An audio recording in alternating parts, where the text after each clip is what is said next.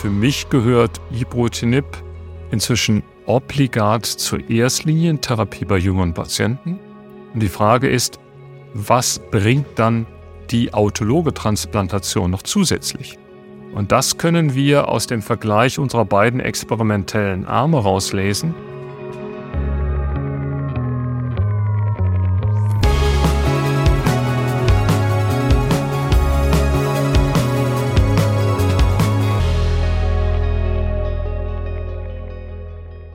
Hallo, liebe Hörerinnen und liebe Hörer. Herzlich willkommen zum Lymphom-Podcast vom Kompetenznetz Maligne Lymphome.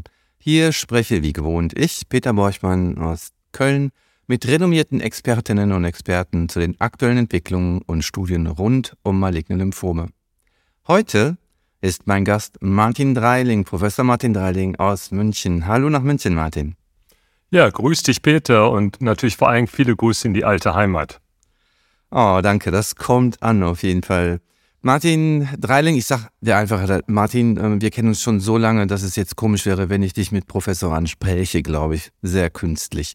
Martin, du lehrst und forschst als Oberarzt am Klinikum der Ludwig-Maximilian-Universität in München. Auf nationaler Ebene bist du Präsident der German Lymphoma Alliance, eine sehr prominente und wichtige Position. Und ich glaube, man darf auch ohne Übertreibung sagen, einer der Gründungsväter dieser wichtigen Vereinigung und international Koordinator des Europäischen Mantelzell-Lymphom-Netzwerks.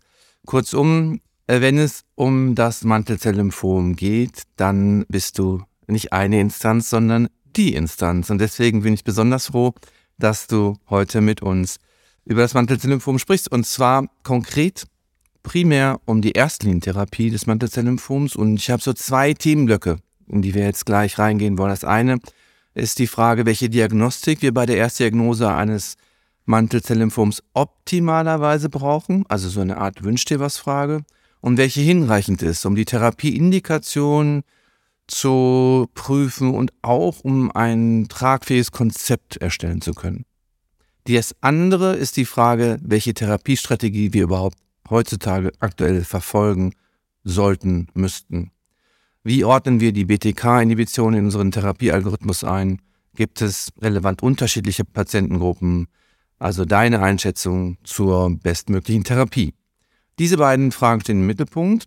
Und dass wir das besprechen heute, das muss man ja auch sagen, Martin, ist kein Zufall. Du hast auf dem Ash vor sehr kurzem ähm, in New Orleans den Number One Abstract gehabt und hast uns auch als Deutscher, aber natürlich eigentlich das europäische Netzwerk, ganz wunderbar repräsentiert mit der Triangle-Studie und mit den wirklich äh, practice-changing Ergebnissen, sodass man das jetzt nicht nur besprechen sollte, sondern tatsächlich besprechen muss. Und somit gehen wir in Medias Res.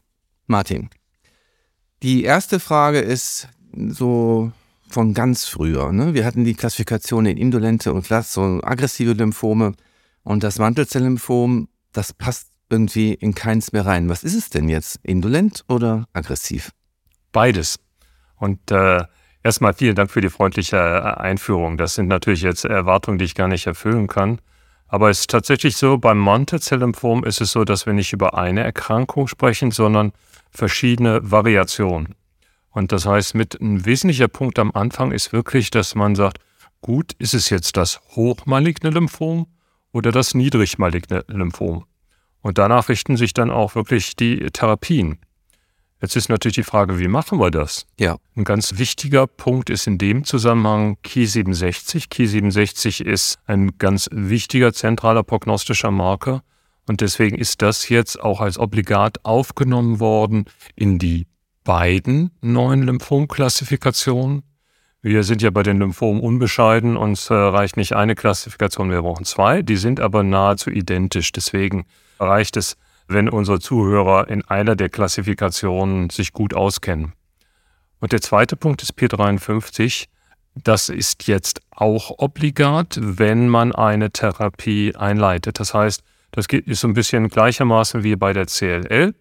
Am Anfang muss man es nicht haben, aber wenn man eine Therapie einleitet, braucht man es.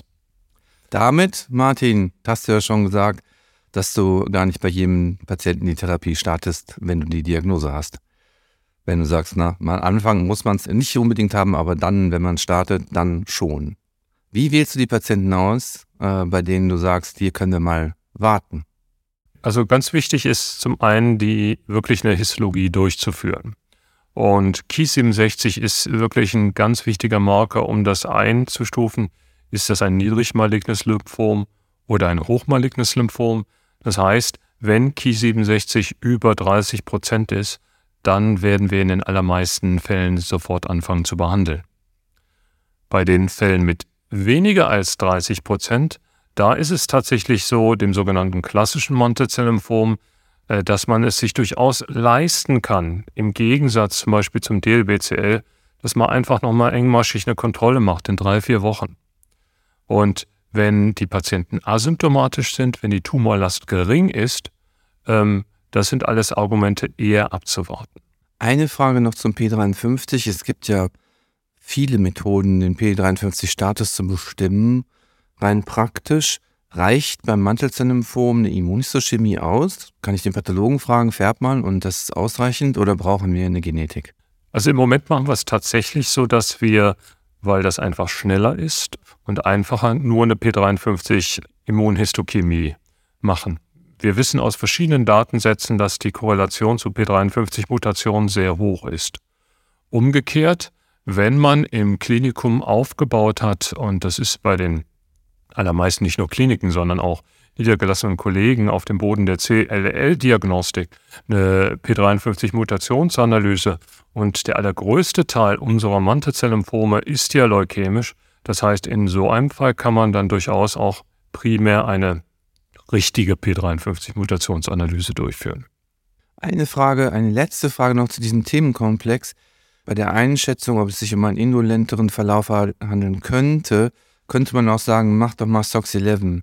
Das hast du jetzt von dir aus zumindest nicht angesprochen. Ist das was, was du gerne hast oder äh, ist das eh eine klinische Entscheidung, weil das Patienten sind mit einem leukämischen Verlauf und einer großen Milz und sonst passiert nicht viel? Als ich noch jung war und innovationsfreudiger, haben wir das eine Zeit lang bei allen Patienten gemacht. Es hat aber am Ende des Tages keinen großen Impact und es wird vor allen Dingen durch P53 überkommen. Okay. Das heißt, äh, wenn, selbst wenn das ein Fall ist, der SOX11 negativ ist, aber P53 mutiert, dann verläuft er aggressiv.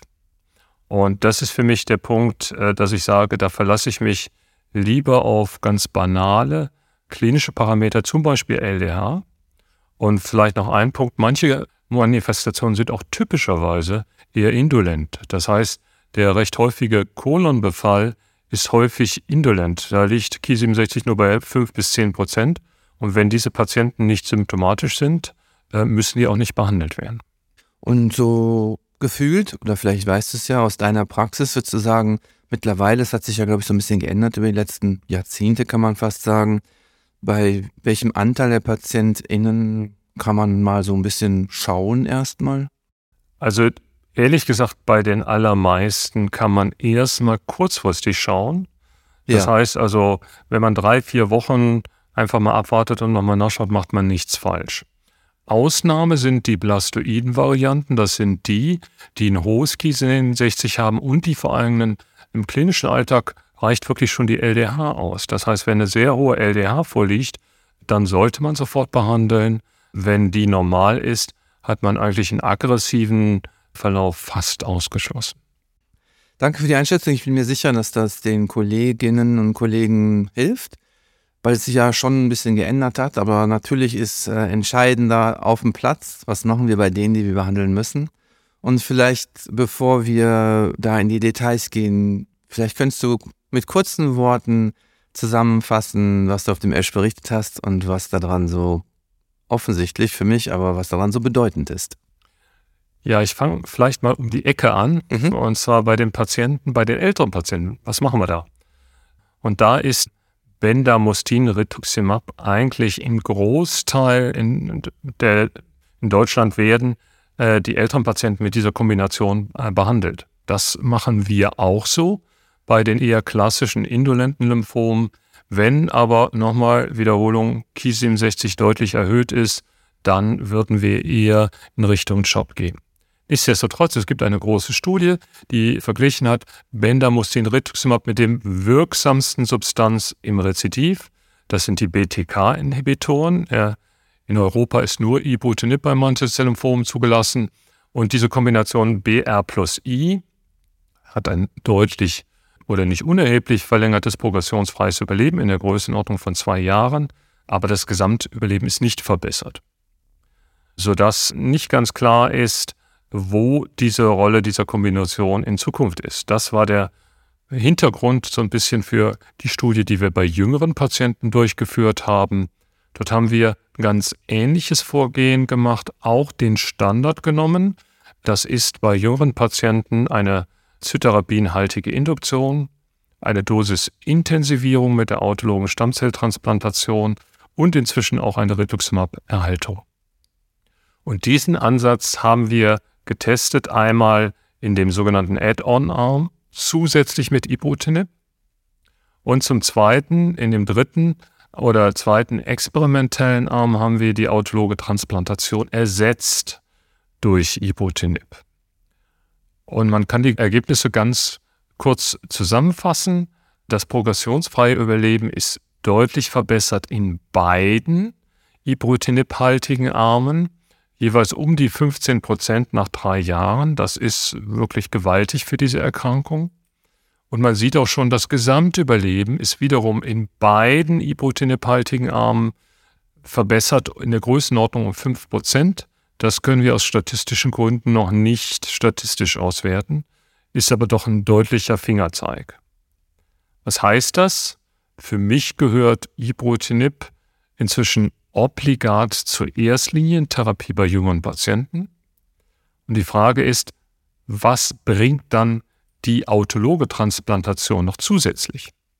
Und das können wir aus dem Vergleich unserer beiden experimentellen Arme rauslesen und dabei kommt raus, bis jetzt sehen wir da noch gar keinen Unterschied. Aber wir haben bis jetzt erst, ja, gute drei Jahre Nachverfolgung. Da muss man sicherlich noch ein bisschen warten. Was wir allerdings jetzt schon sehen, ist, dass die Hämatotoxizität im kombinierten Arm, also Ibrutinib plus autologe Transplantation deutlich erhöht ist, fast verdoppelt. 50 Prozent im Kombinationsarm versus 26 Prozent im alleinigen Ibrutinib-Arm, sodass man wahrscheinlich vermuten kann, dass der Großteil unserer Patienten in Zukunft keine autologe Transplantation brauchen. Das hast du sehr vorsichtig ausgedrückt. Ich werde im Verlauf noch darauf zurückkommen und versuchen, da äh, dich nochmal, äh, sag ich mal, zu stärkeren Aussagen zu zwingen. Aber wir fangen mal an mit der Frage, Ibrutinib jetzt in der Induktion, das war jetzt ja in dieser Induktion auch nur zur Hälfte der Therapie. Es war ja nur zum R-Job, nicht zum D-Hub. Das R-Job, das wird in anderen Ländern gar nicht gemacht bei der Erkrankung. Hast du auch schon gesagt, wenn man jetzt jung ist und in Frankreich lebt, dann kriegt man nur das D-Hub. Und die Frage ist ja eigentlich, ich weiß nicht, ob man das sagen kann aus der Studie. Die Frage ist für mich, wo der Effekt von dem Ibrutinib herkommt. Ist das wirklich schon vor der Transplantation? Oder ist das ein Effekt, der erst hinterher eintritt in der Erhaltungstherapie, was man sich ja auch gut vorstellen kann, um da an der Stelle die Krankheitslast effektiver zu senken, als wir das äh, nur mit Rituximab machen können? Erstmal ist die Frage überhaupt beantwortbar äh, zu dem jetzigen Zeitpunkt aus den Daten. Kurze Antwort ist nein, weil wir wirklich nur das Paket verglichen haben mit dem jetzigen Standard. Aber es gibt so ein paar indirekte Hinweise, sage ich jetzt mal. Ein Hinweis ist, dass das Ansprechen sich nur um 4% erhöht hat, die CR-Rate in der Größenordnung um 9%, aber ich hatte es schon erwähnt, dass die PFS-Kurven weiter auseinandergeht, wie gesagt, Vorteil von 14%. Das weist darauf hin, dass zumindest die Erhaltung eine Rolle spielt. Und wenn ich jetzt mal meinen gesunden Menschenverstand einstelle und sage, die Patienten haben in der Induktion insgesamt drei Zyklen Ibrutinib bekommen. Das heißt, das sind insgesamt, ja, lass es zwei Monate sein. Ähm, dann kann ich mir nicht vorstellen, dass dieser Vorteil so groß ist, dass man noch nach Jahren ein 5% Gesamtüberleben sieht. Das glaube ich nicht. Das passt auch zu den Daten, die wir zum Rituximab äh, haben. Auch das verbessert die Ansprechrate, aber der Vorteil ist vor allem bei der Rituximab-Erhaltung. Also alles zusammengenommen. Formal können wir das nicht auseinanderklamüsern, aber ich würde denken, dass die Erhaltung den wesentlichen Punkt spielt. Und gut, dass du das ansprichst, ist nämlich ein ganz wichtiger Punkt in dieser Studie ist, das eine fixierte Dauer der Erhaltung von zwei Jahren Ibrutinib. Und das ist auch ein ganz großer Unterschied zu den bisherigen Studien. Der natürlich klinisch auch wirklich relevant ist und ja sehr wahrscheinlich zu der relativ guten Tolerabilität innerhalb dieser Studie auch beiträgt.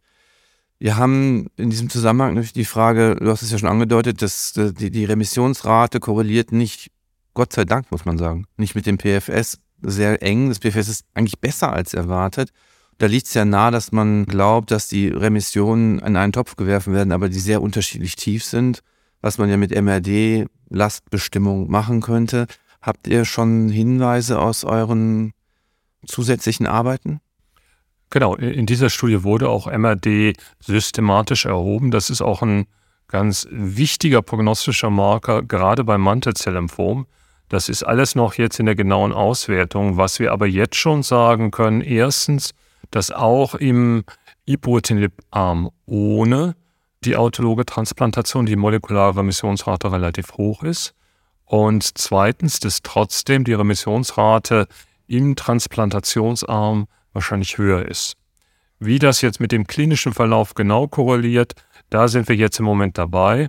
Und für mich persönlich ist das immer ein bisschen verwirrend. Auch bei der CLL ist es ja so, dass zum Beispiel Ibrutinib und Venetoclax sich massiv unterscheiden bezüglich der molekularen Remission, aber im klinischen Setting, ich sage jetzt mal, vergleichbar sind. Also Nein. beim Ibrutinib scheint das vielleicht nicht ganz äh, zu klappen. Das erinnert mich daran, alle Daten, die wir beim Mantelzellymphom haben zur MRD, die sind im Prinzip Chemotherapie basiert und nach einer rituximab-haltigen Therapie. Das bringt mich auch schon zur wahrscheinlich letzten Frage hier. Ein Kollektiv, eine Subgruppe in der Studie sind ja auch die P53 alterierten Patienten, wo man ja hoffen würde, wo wir wissen, dass sie unter der konventionellen Chemotherapie nicht so gut laufen und wo man ja hoffen würde, äh, dass sie besonders profitieren. Ist das schon so weit, dass man so eine Aussage treffen kann? Ja, das kann man tatsächlich schon sagen. Wie du gesagt hast, bei den Fällen mit P53-Alteration ist wirklich die Not am größten. Mit selbst der intensivierten Chemotherapie erzählen wir hier wirklich nur kurzzeitige Remissionen, nur ein, zwei Jahre. Und das bestätigt sich übrigens auch wieder in unserer aktuellen Triangelstudie. Und das sind die Patienten, die tatsächlich am meisten profitieren von der zusätzlichen Gabe von Ibrutinib. Das übersetzt sich in ein Hazard Ratio, das ist also von 0,15. Das ist also fantastisch, so gut der Benefit. Und ich zitiere jetzt mal jemanden aus dem medizinischen Dienst, der gesagt hat, für die Fälle mit P53 ist das auch aufgrund dieses riesigen Unterschieds jetzt schon ein Muss in der Erstlinientherapie. Bis jetzt muss man diese Substanz Ibutinib noch individuell beantragen bei den Krankenkassen. Äh, in der großen Mehrheit wurde das bestätigt und befürwortet. Und gerade bei den Fällen mit P53-Alteration, die profitieren, glaube ich, am meisten davon. Danke, dann hast du auch schon den praktischen Hinweis gegeben, noch muss man es beantragen, aber ich glaube, du kannst auch die kleine Hoffnung geben, dass das nicht mehr ewig dauert.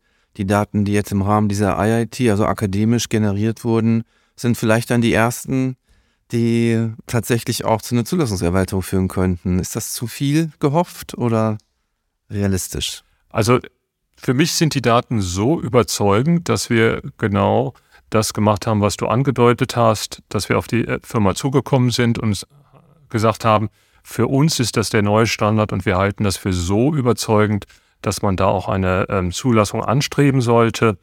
Und wir hatten auch schon, ich sage keine Geheimnisse, schon die ersten Gespräche mit der EMA, sodass der Startpunkt auch sehr positiv ist. Ich hoffe, dass wir das zeitnah aufgrund wirklich dieser exzellenten Daten mit einer Patientengröße der Studie von fast 900 Patienten, das ist ja gigantisch, ja. auch zur offiziellen Zulassung bringen können. Die Transplantationsfrage, ne, die uns natürlich alle berührt und bewegt, die ja deswegen auch so ähm, wichtig ist, weil, weil das ja in den letzten Jahren, Jahrzehnten gelernt wurde, dass die einen Benefit hat. Ne? Und sowas abzugeben, was man, wo man, von dem man glaubt oder gelernt hat in den eigenen Händen, in den eigenen Studien, dass es eigentlich hilfreich ist, fällt ja besonders schwer. Auf der einen Seite. Auf der anderen Seite denke ich, ist es klar, dass wir jetzt keine großen Unterschiede im PFS sehen, mit oder ohne Transplantation, sobald Ibrutinib dabei ist. Und dass wir alle wissen, das hast du jetzt nicht extra gesagt, aber dass wir alle wissen, dass die Transplantation, also die Hochdosis-Chemotherapie, ein ganz relevanter Eingriff ist, der nicht nur akut sehr schwere Nebenwirkungen hat, sondern auch mittel- und auch langfristig schwere Nebenwirkungen hat, sodass wir, glaube ich, am Ende mit den PatientInnen gemeinsam ganz froh sind, wenn man es nicht machen müsste. Anders gefragt, wird es ja wahrscheinlich PatientInnen geben, wo du der Meinung bist, naja, es besteht aber Restunsicherheit, im Zweifel, man weiß nicht genau, aber das ist das Kollektiv, wo ich nach wie vor sage, hier empfehle ich das, obwohl die Nutzen-Risiko-Abwägung eher in das Pendel sein lassen ausschlägt, aber das ist jemand, da würde ich auf Nummer sicher gehen. Könntest du die benennen? Du hast vollkommen recht. Formal statistisch gesehen muss man sagen, die Zeit der Nachbeobachtung ist noch zu kurz. Aber die Kurven überlappen vollkommen, sodass ich persönlich glaube, dass das auch für die Mehrheit der Patienten so bleiben wird. Das heißt, für die Mehrheit der Patienten wird meiner Meinung nach die autologe Transplantation nicht mehr Standard sein in der Erstlinie. Und wo würde ich am ehesten vermuten, dass diese Patienten noch einen Benefit von der Hochdosistherapie haben? Und so mache ich es im Moment auch. Das sind die Patienten, die ein deutlich erhöhtes Ki67 haben, also 30 Prozent ist ja gerade die Grenze. Das heißt, ich sage mal über 40 Prozent. Bei den Patienten würde ich tatsächlich weiterhin die autologe Transplantation weiterführen, weil ich hoffe, und ich sage bewusst, ich hoffe, ich weiß es nicht, ich hoffe, dass diese Patienten wirklich von der Hochdosis-Chemotherapie profitieren. Danke, Martin. Das war, glaube ich, wirklich sehr praxisrelevant hier insgesamt. Ich habe noch so eine Perspektivfrage für dich, ne? Sowas, ne? wo, du mal so mal ganz grundsätzlich antworten kannst. Die ähm, MCL Younger Studie, die hat ja im, sogar im progressionsfreien Überleben hinten raus immer noch sehr viele Patienten ohne Ereignis. Und die Frage, die ich mir stelle, ist, wann traust du dich mal vom, von der Heilung zu sprechen? Beim Mantelzelllymphom, ne? In unserem Gespräch mit den Patienten, man kann immer nur sagen, ja, das ist jetzt bald zehn Jahre nachbeobachtet, wir sehen immer noch nichts, aber kann man sagen, die Krankheit bleibt weg oder bist du noch vorsichtig? Ich glaube, man muss den Patienten gegenüber ehrlich sein und sagen, wir können nichts versprechen. Ich versuche es immer so zu erklären, wir können keine Heilung versprechen, aber, und das ist auch so, ich würde schätzen, dass die Patienten, die nie mehr in ihrem Leben, und ich spreche wohlgemerkt über die jüngeren Patienten, wo wir wirklich äh, bisher jetzt wirklich noch bessere Behandlungsmethoden haben. Aber es gibt Patienten, die nie mehr für ihr Mantelzelllymphom behandelt werden müssen. Dann ist natürlich die nächste Frage, wie viele sind das? Und das weiß ich nicht. Aber ich würde aus dem Bauch heraus schätzen, das hängt natürlich ganz davon ab, welches Risikoprofil vorliegt bei den Patienten mit P53-Mutation, hoher Proliferation, da würde ich das Risiko fast null schätzen. Aber bei den klassischen Mantelzellymphomen ohne P53-Mutation, da würde ich mich inzwischen schon trauen zu sagen, dass wahrscheinlich so um die 20 Prozent der Patienten nie mehr für ihr Mantelzellymphom behandelt werden müssen. Danke, Martin. Das ist ein schöner Ausblick. Und ich danke dir vor allen Dingen wirklich für die praktisch relevante Diskussion von der Triangle-Studie, die ja hoffentlich sehr schnell dann auch in die Regelversorgung Einzug halten wird. Solange das nicht ist, denke ich, sind wir alle verpflichtet, uns zu kümmern, es trotzdem anzuwenden. An Sie, liebe Hörerinnen und Hörer, hier nochmal ein Gruß, glaube ich, von uns beiden. Ich würde mich natürlich freuen, wenn Ihnen das auch gefallen hat. Geben Sie uns gerne ein Feedback an podcast.lymphome.de und Sie können uns auch gerne unterstützen mit einer guten Bewertung auf Spotify oder Apple. Auch das hilft, dafür zu sorgen, dass nicht nur Sie und ich Martin Reiling zuhören könnten, sondern noch mehr alle, die sich dafür interessieren. Ich danke ganz herzlich für die Aufmerksamkeit, Martin. Dir nochmal zum Schluss herzlichen Dank dafür, dass du uns hier unterstützt hast und dein Wissen mit uns geteilt hast. Vielen Dank und tschüss. Tschüss.